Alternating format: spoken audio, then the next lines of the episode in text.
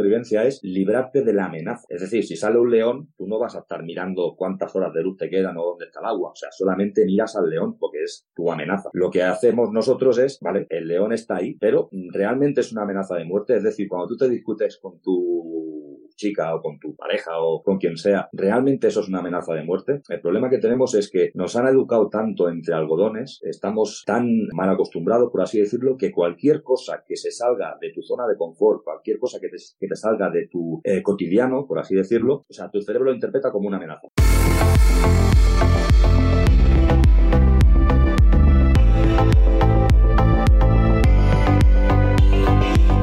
Bienvenidos al podcast del blog sanofuertefeliz.com, donde hablamos de nutrición, deporte, hábitos de vida saludables y cómo organizarnos para llevarlos a cabo.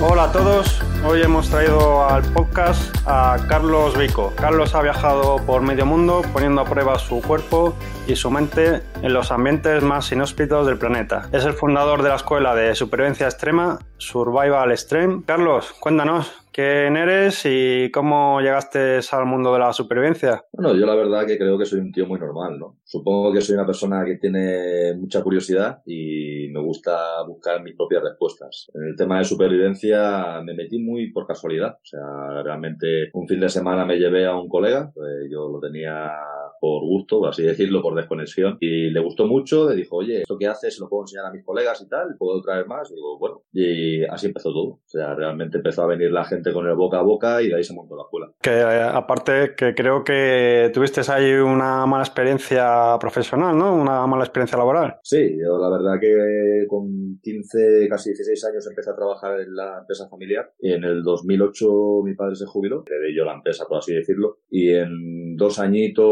cosas así, bueno, con el tema de la crisis la cosa no fue bien, algunas obras y tal y no me las pagaron y me arruiné. Y a partir de ahí es donde empieza, bueno, el tema de la necesidad de desconexión de todo el entorno que yo tenía en ese momento porque no, no, entendía cómo funcionaban las cosas, ¿no? Porque me habían enseñado a trabajar duro y, y, a empujar duro y yo lo había hecho bien. Y bueno, la cosa no funcionó, perdí todo, perdí la casa, perdí el trabajo, todo lo que tenía y entonces es como que no entiendes nada, ¿no? Y la necesidad de buscar un entorno donde yo comprendía las cosas es lo que me empujó otra vez a la montaña, que es lo que yo había aprendido de pequeño. ¿Y lo que aprendiste de pequeño, cómo fue? ¿Quién te enseñó esas cosas? Yo tuve un abuelo muy guay. Hoy en día está mal visto porque él era furtivo, pero él lo que hacía simplemente ir a la montaña y sin la necesidad de usar armas, copeta y demás, pues él recogía lo que necesitaba, desde cazar, fueran conejos, perdices, lo que fuera, hasta eh, plantas medicinales, plantas comestibles y demás. Y yo tuve la gran suerte de pasar muchísimo tiempo con él porque mis padres eran emprendedores y formaron su empresa y trabajaban muchísimo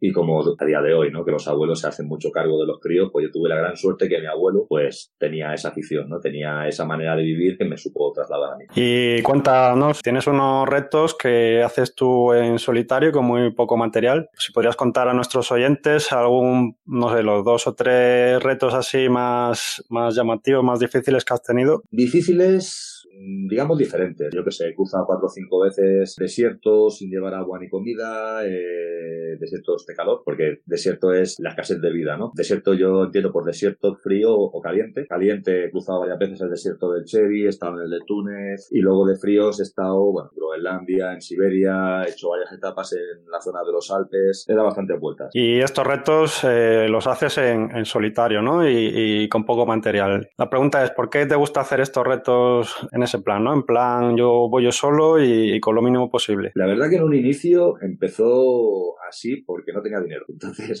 no tenía dinero para material. El tema estaba, en el tema de la supervivencia, lo que se trata es de aprender técnicas para poder hacer fuego, hacer un refugio, etc. Entonces yo iba más allá que los demás, precisamente porque no tenía ese mínimo de material para poder llevarme. Entonces a partir de ahí entiendes que cuanto menos lleves, más te obligas a hacer. O sea, más te obligas a, a tener esa capacidad de improvisación, de entender cómo funciona tu entorno y sacarte el máximo provecho a ti mismo. A partir de ahí eso ya se convierte en norma para mí, porque realmente te ves en apuros muy grandes por el hecho de no llevar un fogón, por el hecho de no llevar un mechero, por el hecho de no llevar eh, unas cosas muy básicas que tienes que solucionar en el momento. A partir de ahí es cuando empieza la revolución de entender que muchas veces las técnicas que yo había aprendido no me valían de nada. ¿Por qué? Porque o entraba en hipotermia o me bloqueaba y esas técnicas que yo tenía tanto por mano no me funcionaban. Y ahí es donde empiezas a darle la vuelta y a entender que la supervivencia no se basa en esas técnicas o en una fortaleza física especial, sino en la capacidad de, de tu mente para no bloquearse y estar constantemente en funcionamiento buscando soluciones. Sí, digamos que como una cierta flexibilidad, ¿no? Capacidad de adaptación al medio. Sí, pero llevado al, al extremo. Para que me entiendas, yo no es que sea autista, pero me considero, porque yo lo que hago constantemente es buscar patrones de funcionamiento. Yo sé que los árboles de hoja caduca o de hoja ancha necesitan más agua que los de hoja estrecha, ¿no? Pues yo cuando voy andando por la montaña voy localizando esos árboles o sé que el aire caliente sube, el aire frío baja, con lo cual ya me fijo por dónde pasa el viento, eh, me fijo cómo vuelan las aves, me fijo eh, en todo, cómo baja la humedad, cómo se mueve el, mi entorno en sí. Entonces, claro, yo de ahí saco una información espectacular, pero necesito tener la mente operativa, por así decirlo, para que eso funcione, para poder tener esa información. Lo que al final aprendes es que eh, puedes ser el tío más fuerte del mundo, el más inteligente del mundo, que si entras en pánico, mueres. O sea, no sales ni de coña. Y ahí empieza el trabajo. El hecho de ir solo es precisamente para obligar a la mente a escucharse a sí misma. O sea, el- la necesidad de escuchar el entorno, escucharte a ti. Ese silencio es espectacular. El hecho de no llevar nada conmigo, primera es por no llevar peso y segunda porque tu mente sabe que no llevas nada. Y ese trabajo constante de saber que te estás vaciando, que no llevas comida, que tu energía se está gastando, que no tienes agua, que tienes que buscarla, eh, te lleva a un nivel de eficiencia, a unos niveles tan espectaculares porque hasta cómo pones el pie, hasta cómo inhalas y hasta cómo exhalas el aire, porque si lo exhalas por la boca pierdes humedad. Todas esas pequeñas cositas se van sumando en una lista y al final lo que haces es brutal, porque es como jugar al ajedrez a unos niveles espectaculares, porque controlas, intentas controlar tu cuerpo a cada paso e intentas entender al máximo tu entorno para que te desgaste lo mínimo posible. Si no recuerdo mal, has hablado de pánico, ¿no? Yo creo que una de las cosas así más importantes que te he escuchado a ti es hablar del miedo, del pánico. Que para esto tienes tú una, una palabreja muy curiosa, ¿no? Que se llama parepía, ¿no? Sí, el parepía no deja de ser una herramienta, es eh, para, respira, piensa, actúa, ¿no? Ante una situación, por norma general, nosotros nos movemos por inercias. Y ya no hace falta ir a, a entornos agrestes, ¿no? Eh, la supervivencia es parte de nuestro día a día. Y normalmente nos movemos mucho por inercia, ¿no? Eh, yo qué sé, con tu pareja, amigos, con tus familiares o en la montaña, donde, bueno, te has perdido, empiezas a buscar el coche, por ejemplo, y coges una inercia que es buscar, buscar, buscar y dejas de mirar el entorno, dejas de, pensar en sí, ¿no? El tema es detener esa inercia, hacerte consciente de lo que está pasando, respira, o sea, el, el pa es el para, el res respira. ¿Por qué? Porque normalmente hacemos un efecto túnel. O sea, cuando tienes una amenaza delante, te has perdido, te estás discutiendo, estás en mitad de una pelea, etcétera, lo que haces es un efecto túnel, solamente te concentras en la amenaza. Y eso hace que te metas en el instinto de supervivencia. A mí lo que me interesa es que estés en la parte consciente, la parte imaginativa, creativa. Por eso, muchas veces cuando te estás discutiendo con alguien, a los 20 minutos siempre piensas, hostia, tenía que haber dicho esto, tenía que haber dicho yo. ¿Por qué? Porque en mitad de la discusión estabas en ese efecto túnel, no tenías esa posibilidad de acceder a tu lado creativo. Te rompe el efecto túnel, de golpe vuelves a tenerlo. Yo en supervivencia extrema lo que hago es educar mi mente para no entrar en ese efecto túnel, porque si no me muero. Luego tendríamos piensa, es decir, entiende cómo funciona tu entorno, entiende cómo funcionas tú y cómo puedes hacerlo lo mejor posible, crea un plan y por último actúa. Sí, el efecto túnel, por si alguien no lo sabe, que supongo que la mayoría de la gente lo sabrá, es esto como que aunque tú tengas una visión muy amplia, parece que estás como que todo lo de demás desaparece, ¿no? Es como que estás en un túnel, solo ves lo que tienes al fondo enfrente de ti. Claro, eh, realmente tu instinto, a lo, lo que está haciendo el instinto de supervivencia es librarte de la amenaza. Es decir, si sale un león, tú no vas a estar mirando cuántas horas de luz te quedan o dónde está el agua. O sea, solamente miras al león porque es tu amenaza. Mm. Claro, lo que hacemos nosotros es, vale, el león está ahí, pero realmente es una amenaza de muerte. Es decir, cuando tú te discutes con tu chica o con tu pareja o con quien sea, realmente eso es una amenaza de muerte. El problema que tenemos es que nos han educado tanto entre algodones, estamos tan mal acostumbrados, por así decirlo, que cualquier cosa que se salga de tu zona de confort, cualquier cosa que te, que te salga de tu cotidiano, por así decirlo, o sea, tu cerebro lo interpreta como una amenaza. Y lo que has dicho antes, ¿no? Nos hemos vuelto animales de rutina, ¿no? Y todo lo que sea salir de la rutina es como que no nos gusta, ¿no? El cerebro en sí es vago, o sea, al, al cerebro lo que le gusta es saber qué va a pasar por delante. ¿Por qué? Porque es cómodo. Entonces nos volvemos animales, como decíamos, de mucha rutina. Ujú. Porque yo sé que voy de un sitio, luego voy al otro, luego voy al otro. En el momento que eso se rompe y que mi cerebro tiene que pensar constantemente en qué va a pasar por delante para anteponerse, para crear esas estrategias para que no me pase nada, ahí se crea un estrés espectacular. Y eso a mi cerebro no le gusta, a mí no a ninguno. Pero bueno, eso eh, en su justa medida es algo positivo, ¿no? O, o visto al revés, uno de los de la vida moderna es que nos hemos acostumbrado a unas rutinas y esas rutinas hacen que nuestra mente no se ejercite, ¿no? Correcto, yo creo que realmente el problema que tenemos es que nos estamos fijando mucho en el físico, en tener un físico correcto, en eh, estar fuertes, en estar sanos, en las comidas, en las dietas, en historias, y estamos dejando muy, muy, muy de lado el nivel mental. Y la vida es un 90% mental, un 10% físico. El físico es efímero, se muere. O sea, el, el, físico, a medida que tú llegas, desde que naces hasta que mueres, se está muriendo constantemente. Te vas a hacer viejo. O sea, tu cuerpo va a morir. Va a llegar a un punto donde quizá tu cuerpo no responda, pero es la mente. o sea, es que es, para mí lo estamos haciendo al revés. O sea, estamos cultivando excesivamente el físico, le estamos dando demasiada importancia al físico y muy poquita y otra cosa que me resultó muy curioso, te oí, es que ante una amenaza, ¿no? Como que tenemos cuatro tipos de, salidas, ¿no? Que son habituales. A mi forma de ver, ¿eh? Porque yo te digo que la, verdad no existe, para mí todos son puntos de vista y lo que yo he aprendido es que el pánico es histórico, es decir, son muchos miles de años de meternos a fuego unos patrones de comportamiento en caso de amenaza. Serían cuatro básicos. Tenemos la lucha, el bloqueo, la sumisión y la huida. Son cuatro patrones básicos aprendidos de los animales durante miles y miles y miles de años. Te fijas ante cualquier discusión está la gente que si tú me gritas, yo te grito, lucha. La gente que si tú me gritas, yo me largo, eh, huida. La gente que se queda bloqueada y la gente que se somete, la gente que tú me estás gritando y yo voy a hacer lo que tú me digas. Si te fijas, son patrones aprendidos de, un comportamiento animal. Sí, me parece muy interesante porque, claro, esto se puede llevar a cualquier aspecto de nuestra vida, aunque ya no solo en la naturaleza, ¿no? En la ciudad también, ¿no? En tu trabajo, con tu pareja. El gran problema que tenemos es que la palabra supervivencia en sí, eh, por tema de marketing, ¿no? Desde las películas de Rambo y esa palabra que es tan básica, o sea, que es el 90% de nuestras vidas, porque realmente esos miedos y esos pánicos son los que conforman tu carácter. Entonces, la palabra supervivencia en sí se ha mal metido mucho. Parece que supervivencia es ser eh, un tío de gimnasio, eh, un luchador que se mete en mitad de la jungla a matar gente, ¿no? No, es todo lo contrario. O sea, supervivencia es un instinto, punto. Es un instinto que sale cuando tenemos una amenaza, correcto. Y mi faena como persona consciente y como persona inteligente y con una mente cultivada es que eso no pase. Yo no soy un animal, carajo. O sea, me, enseñan en el colegio, me educan en casa para no reaccionar como un animal, porque lo hacemos tan constantemente. Bueno, cambiando un poco de tema, me gustaría saber un poco qué opinas de, los ayunos. Me imagino que mm, en tus retos, en tus experiencias, estarás acostumbrado que en algunos momentos es un poco contradictorio porque ayunar no es la mejor manera de supervivir, pero supongo que te encontrarás situaciones en las que comer será una de tus menores preocupaciones, ¿no?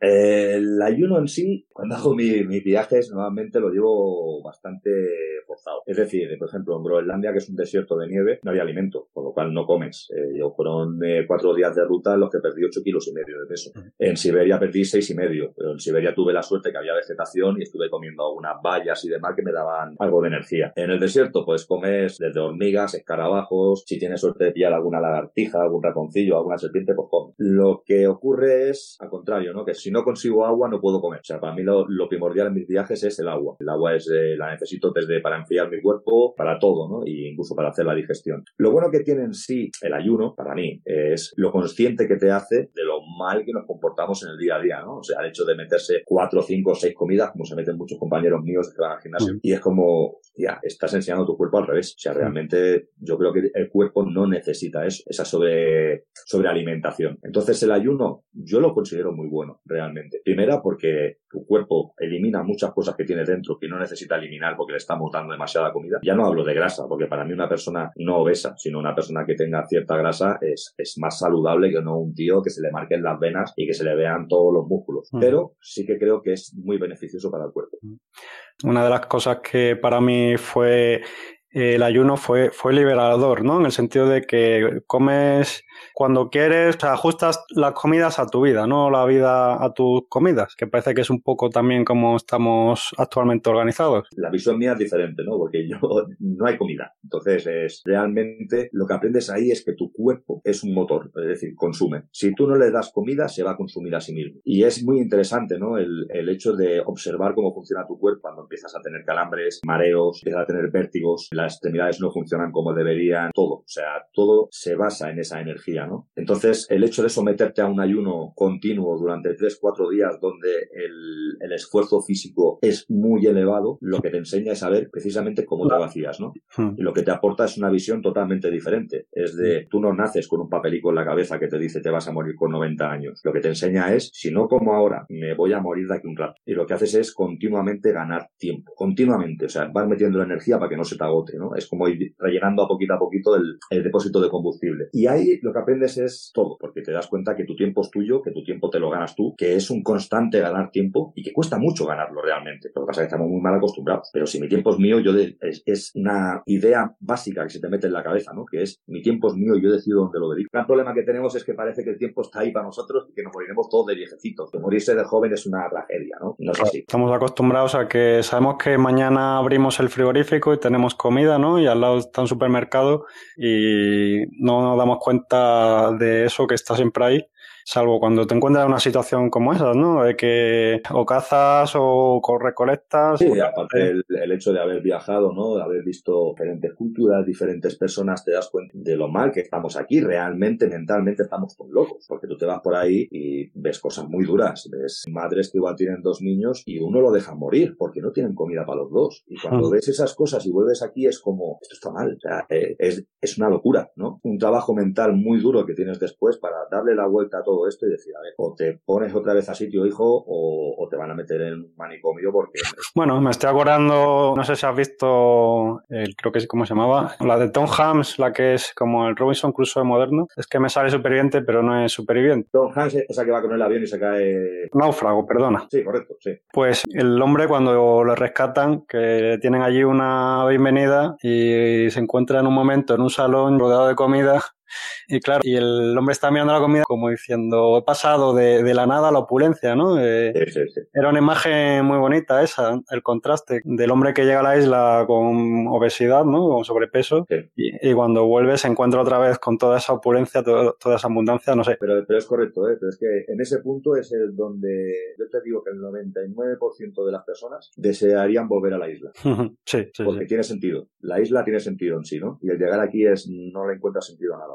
Sí, También un poco relacionado con esto, eh, una cosa que también hemos, creo que hemos perdido en la vida moderna es la exposición al frío y al calor. Lo que pasa que, que a lo mejor en tu caso es algo que llevas al extremo. No sé, me gustaría saber un poco tu experiencia o si a, la reflexión que hayas podido sacar de, tus retos. Yo creo que al final vamos contra nosotros mismos, ¿no? Yo creo que es bueno dejar que el cuerpo sienta el frío y dejar que sienta la calor, ¿no? El hecho de ir siempre abrigados, el hecho de estar en el coche con la calefacción puesta y luego sales a la calle y tienes frío, así que te vas a resfriar, hijo. Claro, o sea, yo, yo prefiero dejar que mi cuerpo se acostumbre al frío, siempre esa, esa sensación de tener un poquito de frío. Me abrigo mucho menos, me resfrío mucho menos y la verdad disfruto, porque la gente cuando llega el verano es que hace mucha calor. Cuando está el invierno es que hace mucho frío.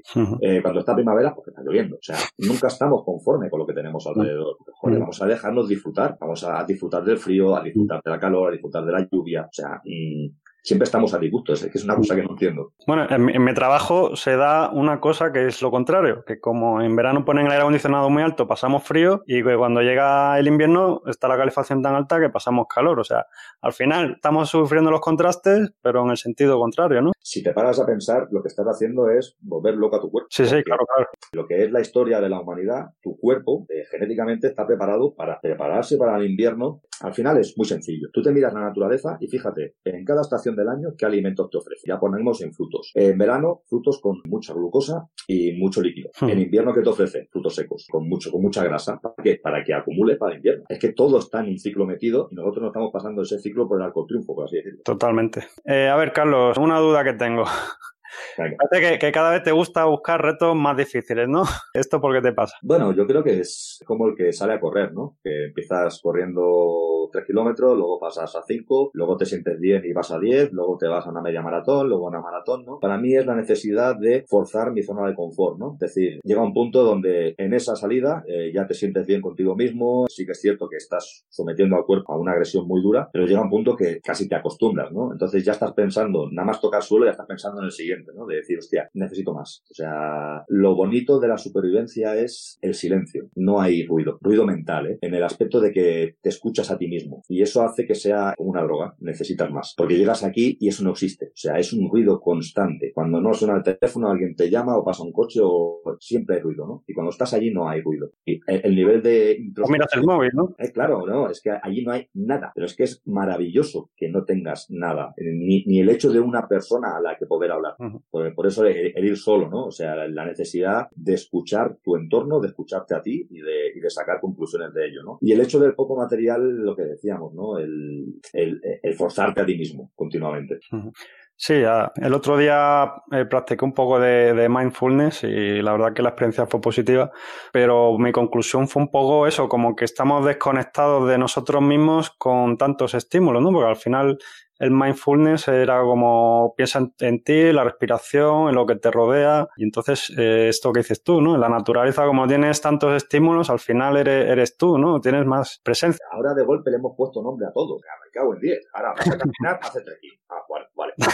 Vas a correr, ahora running. Ah, hostia. Voy a cortar con el hacha. La gente llama esos crossfit. Ah, hostia. Vamos a ver, hijo. Yo, yo soy cazador con arco. O sea, yo, a mí me gusta cazar con arco. O sea, tú no sabes el nivel de, de conciencia corporal que tienes cuando te estás moviendo entre las matas, porque tienes que acercarte a un máximo de 25 metros del animal sin que él te detecte para poder disparar. Y eso lo llevamos haciendo desde hace 70.000 años, carajo. O sea, y no, ahora es mindfulness. Es como, ya tú, ¿vale? Pero bueno, que me parece bien, eh, que no pasa nada. Pero es ahí donde yo voy, ¿no? Es el, el la necesidad de, de, de ganar conciencia. Es decir, de, pero no solamente eh, corporal y de saber dónde estoy, sino es de cada cosa que hago, de cada contestación, de cada cara que pongo, de cada emoción que despierta cada cosa que está a mi alrededor y de entender por qué funciona así. No puede ser que hayamos mandado un cohete a la luna y aún no seamos conscientes de que nos enfadamos cuando nuestra madre nos llama a las 8 de la mañana. Claro, es que, para mí es, es, una locura. Eh, es decir, parece que hemos vuelto atrás en el tiempo. Es decir, íbamos muy bien porque hace 100 años solamente el 13% de la población, creo que era, sabía leer y escribir. Ahora es, creo que es casi el 100%. Y ahora cogemos y en lugar de coger esa capacidad de que tanta gente pueda tener un punto de vista y un acceso a la información y nos ponemos a hacer youtubers y es como, hostia, ¿sabes? O sea, no vamos bien. O sea,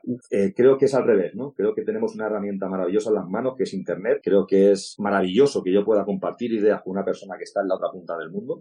Y realmente es como que toda esto, esta herramienta magnífica que tenemos de capacidad de leer, de aprender de gente que escribió cosas hace 800 años, se haya ido todo al carete y ahora todo sea, ¿no? Que yo tengo buenos músculos, ahora yo me opero el pecho y soy una chica, me pongo pecho, me pongo culo, como, hostia, Está muy bien lo de hacer cosas, hacer running, hacer trekking, pero no descuidemos la mente, si es que es lo más valioso que tenemos. Sí, sí, digamos que Internet es una herramienta y se puede dar un uso bueno, un uso malo, pero estoy de acuerdo contigo, ¿no? Que, podemos ver desde lo mejor hasta lo peor en, en las redes sociales.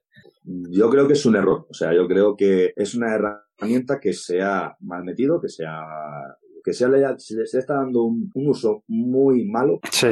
y, realmente es un problema, es un problema muy gordo.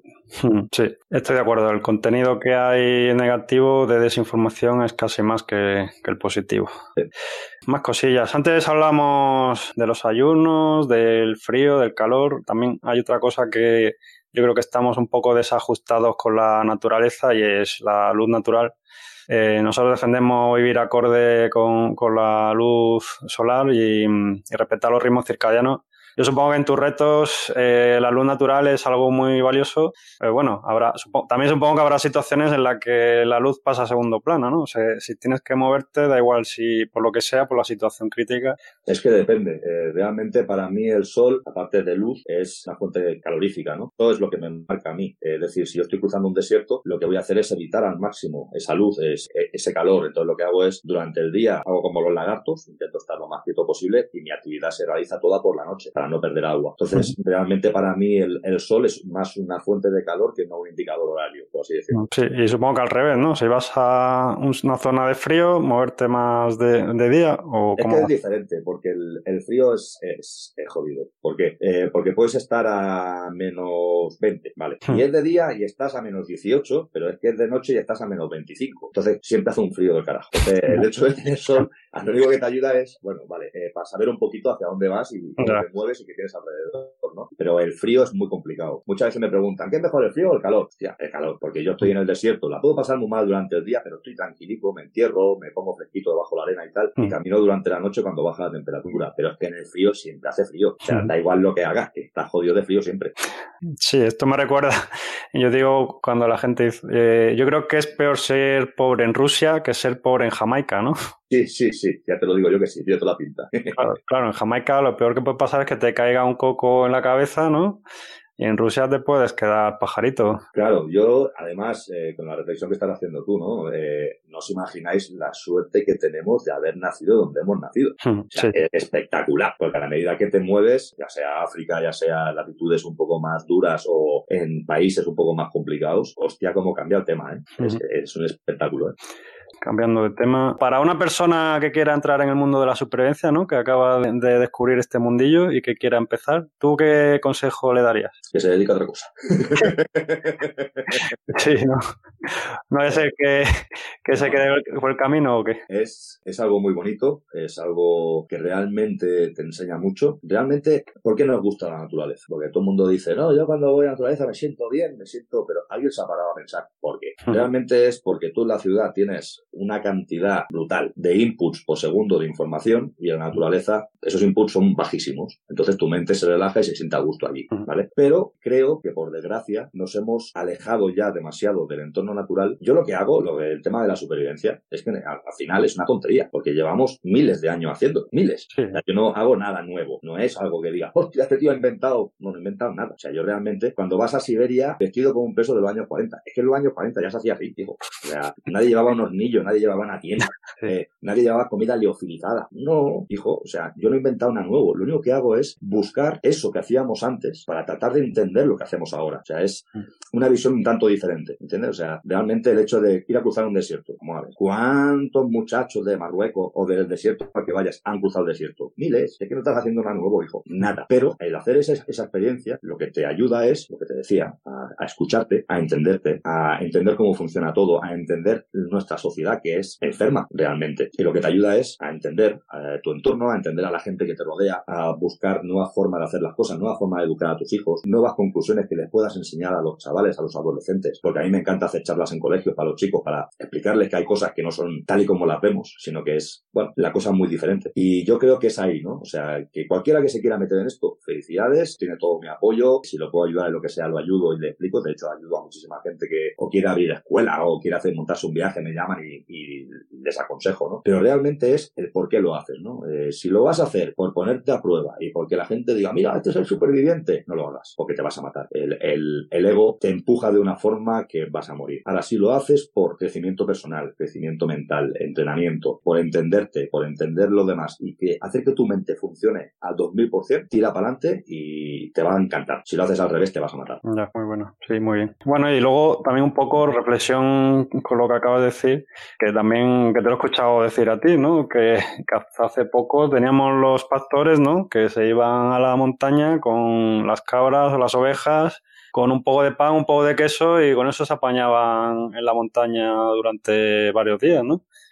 Y ahora parece que si sales a la montaña y te vas tres días, ya, madre mía, se ha ido tres días a la montaña, ¿no? Sí, bueno, y, y, te tienes que llevar las botas, los bastones y, no sé cuántas cosas. Correcto, ya te digo, para mí es al contrario, ¿no? O sea, si quieres sentir la montaña, ves sin nada. Hmm. Y, siente el frío, y siente la oscuridad, y no lleves linterna, y hmm. empápate de cuando, cuando oscurece de los sonidos del, del bosque, ¿no? Pasa que es lo que decimos, el miedo, ese, ese miedo que es una herramienta para mí tan espectacular, porque realmente el miedo lo, lo único que te dice es qué te va a pasar. Ya está. O sea, me he perdido la montaña, va a caer la noche. El miedo me dice, va a bajar la temperatura, vas a pillar una hipotermia del carajo y la vas a alinear. Vale. Mi cabeza, ¿qué hace? Se pone a pensar, ¿qué puedo hacer para no pillar frío? Me enciendo un fuego. Ok. ¿Qué pasa? Que si no puedes encender el fuego, ahí es donde sale el instinto de supervivencia. Te bloqueas, te cabreas, sales corriendo, necesito llegar al pueblo porque me voy a morir por la noche. O sea, mm, ahí es donde tenemos que aprender a diferenciar miedo y pánico, ¿no? Y es ese trabajo mental que a mí me gusta jugar con él, ¿no? Yo puedo estar en Siberia a menos 30, eh, sabiendo que si sudo se me congela la ropa, que tienes que ir regulando cómo la abres para que entre un poco de fresco para no sudar mientras estás caminando con la nieve por las rodillas. Y es todo ese juego mental, ¿no? De que mi cabeza me está diciendo, eres tonto el culo, ¿quién te ha mandado meterte aquí? ¿Vale? Y tú por dentro estás diciendo, vale, si pongo el pie de esta manera y lo levanto de esta, gasto menos nieve. Si me muevo más a la derecha, por ahí pasa el viento y hay menos nieve. Y cómo tú trabajas con ese miedo, ¿no? Es, es un trabajo, ya te digo, a, mí me, cuando hablo de ello, uff, es que se me llena, se me llena el cuerpo.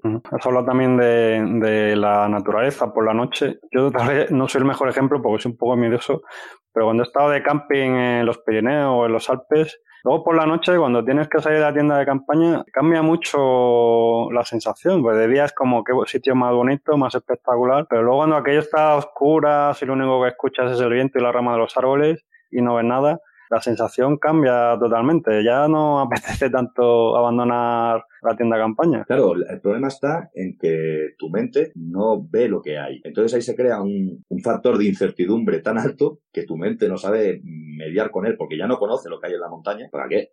Tú te vas aquí en España, que te va a salir un oso. No. No. Ah, un lobo, mm, lo dudo mucho. Un tigre, tampoco. Entonces, ¿a qué le tienes miedo? ¿A que te saca un zorrillo?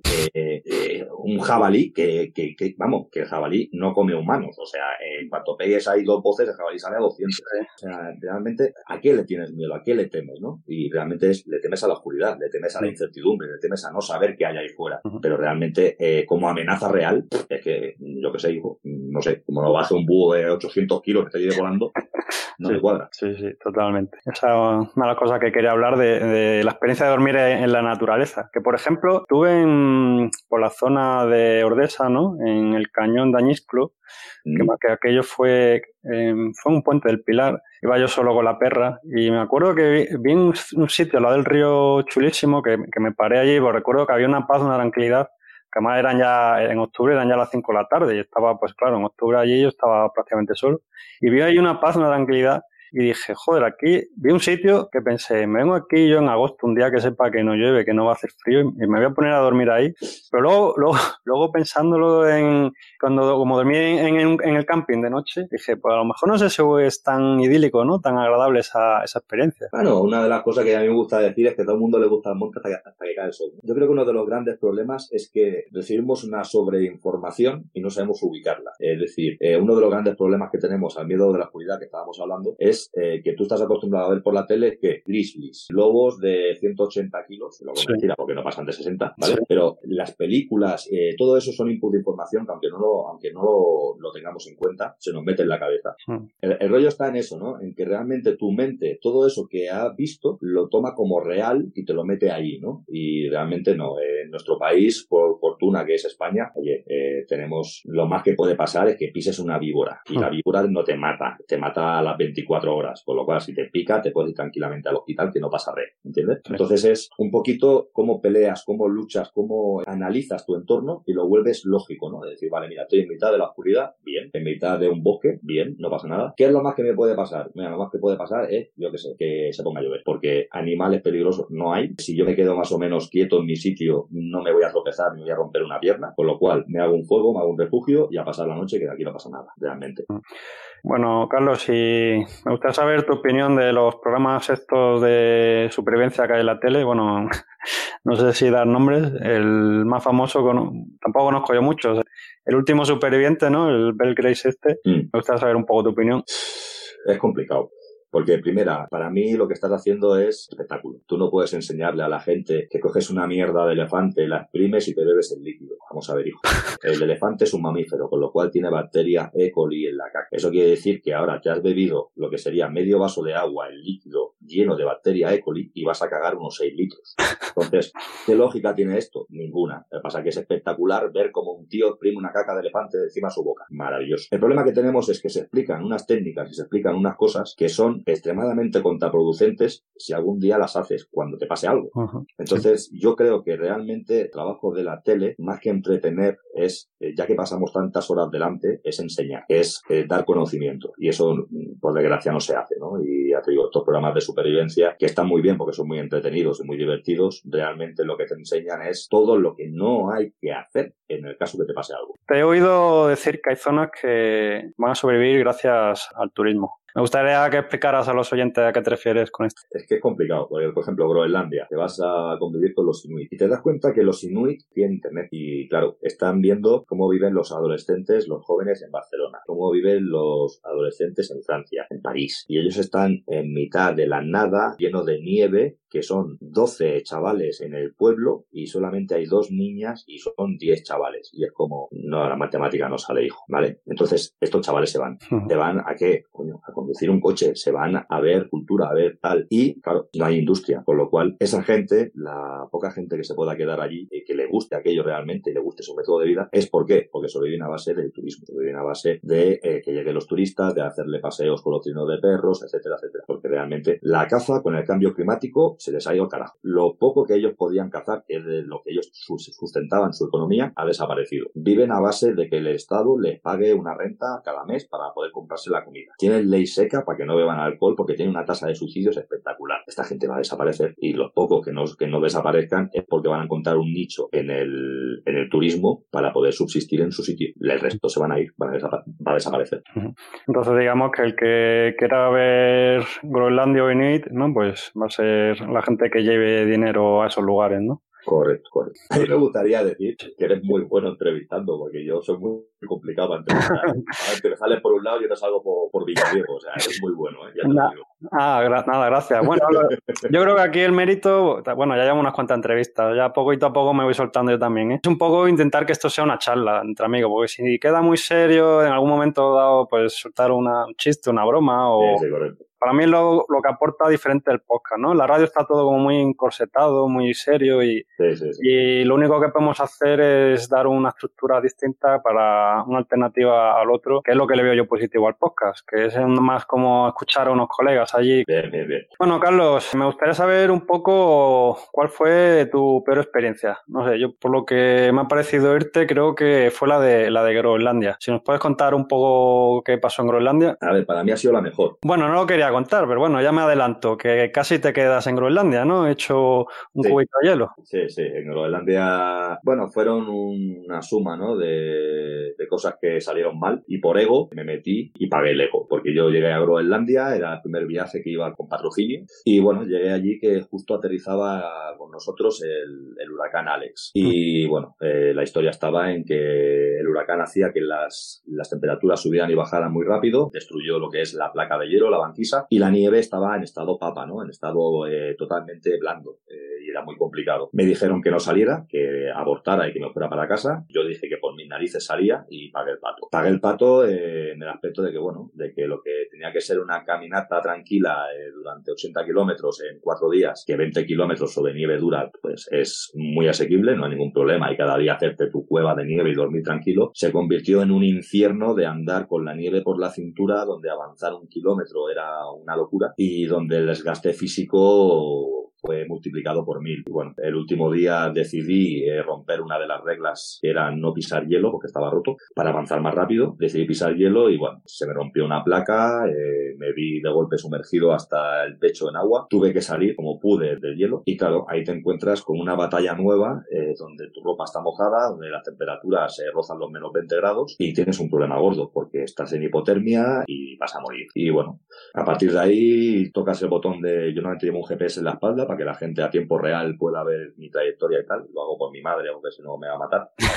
Pero el rollo está en que, claro, ese GPS me permite mandar una señal de socorro, decir, eh, mandar mensaje texto tipo Nokia con las teclas y decir, sacarme, he tenido un problema. Y bueno, activan todo el mecanismo para sacarte de allí con el helicóptero y tal. Pero claro, no puedes salir el helicóptero porque hay vientos de ciento y pico eh, que tú también estás sufriendo ahí donde te has caído y no puede levantar el vuelo. Vale. Y es toda la historia, ¿no? De cómo intentas alargar tu tiempo con nada, porque realmente es un desierto de hielo, no hay vegetación, ¿no? A mí lo único que se me ocurrió fue que la primera capa era eh, medio elástica y que si era medio elástica, pues que tenía plástico. Si tiene plástico, aunque esté húmeda, va a arder. Y bueno, de ahí empecé a cortar tiras, eh, me hice una osera en talud de nieve, iba quemando tiras intentando secar la primera capa, que era de pluma, para que me aguantara la, temperatura como pudiera, ¿no? Y ahí es, es espectacular porque claro, el cuerpo empieza a temblar para intentar calentarse, ¿no? Y vas viendo cómo se vacía. Es como la batería del móvil, ¿sabes? El, cuando pones el 5%, ¿no? Que va bajando y vas viendo cómo va bajando numerito, numerito, numerito y que te estás consumiendo. Y ahí el trabajo mental es, es, es, maravilloso, es espectacular cómo funciona la mente, cómo hace que no te duermas, cómo luchas contra ti mismo, eh, cómo te das ánimo a ti mismo, como cuando ya dices no puedo más, aún sacas más de lo donde pensabas que no hay y el trabajo es genial. O sea, es para mí es el mejor viaje que he hecho en mi vida, aunque estuvo a punto de costarme la vida y realmente traje secuelas muy duras y la recuperación fue extremadamente dura, pero el aprendizaje que yo saqué de ahí ha sido oro puro. Me contaba Pablo que, claro, en unas situaciones de estas de frío, que los requerimientos calóricos son mucho más. De hecho, una de estas expediciones famosas, no sé cuál fue, una de estas que no volvieron, con los problemas que habían calculado más las calorías, claro, no habían tenido en cuenta el problema de, del frío que aumenta mucho el gasto calórico. No, es, es, una pasada, ¿eh? porque tu cuerpo necesita una temperatura y va a hacer lo que sea para tener esa temperatura. Y lo que hace es vibrar, o sea, generar un gasto energético espectacular para tener esa temperatura. Sí. Y eso va en contra tuya. Sí, eso es pan para hoy, hambre para mañana, ¿no? Exactamente. Eso lo decir. Y para tus excursiones, por llamarlo de alguna manera, ¿qué tipo de cosas llevas en cuanto a ropa? Depende de cómo vaya a ser la historia. Es decir, en Siberia yo iba vestido como un preso de los años 40, eh, porque lo, ambientamos un poquito en hacer una fuga de un gulag, de un campo de operación. Y claro, yo quería experimentar lo más cercano posible a cómo podría haber sido una, una fuga real de un gulag, ¿no? claro, no puedes ir con un pluma, ni con, yo qué sé, ni una chaqueta de estas modernas, ¿no? Y lo que hice fue vestirme como un preso de los años 40, todo felpa, algodón, lana, botas de cuero. En Groenlandia, por ejemplo, sí que iba con plumas, sí que iba con eh, ropa moderna. Cuando cruzo un desierto, bueno, intento que mi ropa eh, sea lo más parecido a lo que pueda llevar la gente del lugar. No voy con chilaba, pero sí que voy eh, con pantalones muy fresquitos y normalmente voy solo con calcetines, no voy con botas cuando cruzo el desierto. Voy con una camiseta fresquita, un pañuelo. Te digo, normalmente intento que la ropa se adecue lo máximo posible a lo que yo quiero buscar en ese entorno. Y en cuanto a material, rollo cerillas, tienda de campaña. Eh... Yo normalmente me autoimpongo un máximo de cuatro objetos. Y estos objetos no pueden ser determinantes en la supervivencia. Es decir, por ejemplo, desierto, por norma general me llevo una pala. Me puedo llevar un ferrocerio y una cantimplora normalmente la cantimplora para mí es lo más importante, ¿no? Todo el mundo dice, el cuchillo de supervivencia. El cuchillo me da igual, porque me cojo un canto de una piedra y ya por eso trabajo. Pero el hecho de transportar agua, de poder llevarte agua, eso es lo más complicado fuera de nuestro entorno, ¿no? O sea, para mí el, el, ítem básico que yo siempre llevo, siempre a cualquiera de, la, de las aventuras que hago, es una cantimplora. Bueno, Carlos, hemos llegado a la parte final de la entrevista. Antes que nada, tenemos el temido juego de susto o muerte.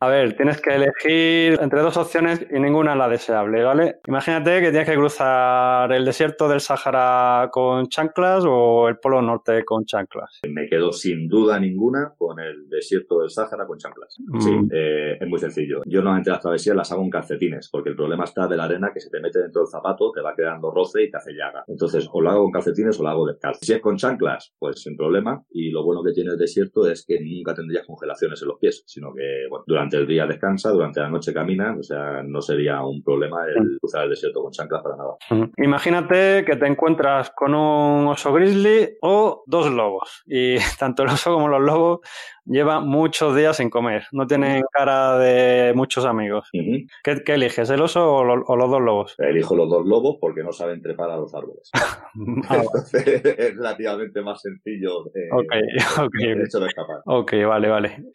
Importante detalle ese que para un urbanista como yo se, me escapa. Bueno, y ahora imagínate al revés, que se está muriendo de hambre eres tú y tienes que elegir entre matar al oso o a uno de los lobos. Eh, uno de los lobos, sin duda, porque el oso son cuatro garras y una boca y el perro es solamente una boca. Además, en peso, no es lo mismo pelearte con una bestia de 500 kilos que con una de 60. Mm. me quedo con el perro seguro. Bueno, lo único, mi duda era que a lo mejor a la hora de cazar, poner trampas o algo así te podía resultar más fácil. Ah, no, yo pensaba que hablaba de un cuerpo a cuerpo. No, simplemente tienes hambre y tienes que comer de alguna manera y ves que tienes la posibilidad de matar un oso, bueno, posibilidad de matar un oso con una trampa o no sé, o, como hacían los antepasados que los tiraban por un barranco, yo qué sé. Sí, sí, sí. Eh, elige una de las opciones. tu problema es comer, más que más. si el hecho de cómo yo mate al animal no tiene nada que ver, obviamente me quedo el oso porque luego con, con el pellejo me puedo hacer un abrigo, o sea, tengo mucho más recurso en el oso que en el perro. Si va a intervenir mi figura eh, como persona a la hora de matar a uno o al otro, me quedo con el perro. Imagínate que estás en el desierto, un desierto de calor, con un plumas, o estás en la nieve sin nada de ropa. ¿Con cuál eliges? El desierto de calor con plumas, me lo quito y ya está. vale, vale. La, pregunta no iba por ahí, pero me, la ha buscado bien. la, cosa era que tenías que ir con el pluma cerrado y con la capucha puesta. Entonces cambio, porque en el desierto de día morirte por un golpe de calor es una cuestión de 10 minutos. En cambio, en nieve, con muy poquita ropa o incluso en pelotas, eh, yo creo que aguantaría 5 minutos más. Entonces... Está, duplicando el tiempo de superior. Sí, sí, sí. De pasar de, de 10 minutos a 15 está bien. No, porque encima eh, si tú te haces una osera, te haces un refugio dentro de la nieve, dentro de la nieve estás a 0 grados. Si ese desierto tiene algo de vegetación y puedes hacerte un fuego, mejora bastante, ¿no? En cambio, el hecho de subir tu temperatura muy rápido por estar con un plumas, yo que sé, en el desierto trabajando, ¿no? Que si te puedes enterrar, me da igual. O sea, si yo me puedo hacer una zanja y enterrarme, me da igual tener plumas que no tenerlo. Pero fuera, el golpe de calor es espectacular. Sí, el juego es más bien esto, el razonamiento es la gracia de ver un poco la imaginativa aquí para resolver el problema. vale. Vale, pues Carlos, ya estamos terminando. Me gustaría que recomendaras algún libro. ¿Algún libro? Eh, bueno, si te lo piensas, yo recomendaría uno que el, el autor es Carlos Vico. se llama, ¿cómo es? Superviviente Superviviente del miedo bajo control. El miedo bajo control. Yo la verdad que de leer soy bastante de novela fantástica. Entonces, eh, lo que me gusta, me gusta mucho imaginar y buscarme mis historias, ¿no? Pero pensando más en, supervivencia, supervivencia, 37 grados, cómo salvar tu culo, se llama el libro. Ah, es muy técnico el nombre, ¿no? Cómo salvar tu culo. Pero tiene un enfoque extremadamente bueno de lo que es la supervivencia. Ah. que simplemente no es tanta técnica, sino entender cómo funciona tu cuerpo, entender que somos animales muy, muy débiles y que si subes de 37 o bajas de 36, tenemos un problema grave. O sea, nuestro margen de maniobra es extremadamente cortito, somos muy débiles. Y nada, la gente que quiera encontrarte, ponerse en contacto contigo o buscarte en redes sociales. La verdad que soy un desastre monumental en redes sociales y en internet. Redes sociales me las llevo yo como puedo, cuando puedo y cuando no me las lleva otra persona. Y si no, pues simplemente buscándome, ponéis al Extreme en internet, survivalextreme.com o en redes sociales Carlos Vico, por Google y ya saldrá algo. No sé, ya me ha picado la curiosidad, Carlos. Yo ahora mismo estoy por Madrid. ¿Tienes algún curso por aquí cerca? La verdad que hace tiempo ya que dejé de hacer cursos, eh, sobre todo creo que fue a la vuelta de Siberia, y ahora me estoy dedicando a adolescentes. Estoy como voluntario en diferentes centros y bueno, estoy echando, les hago ver un punto de vista diferente a los chavalines, ¿no? De lo que es, bueno, mi visión de la realidad.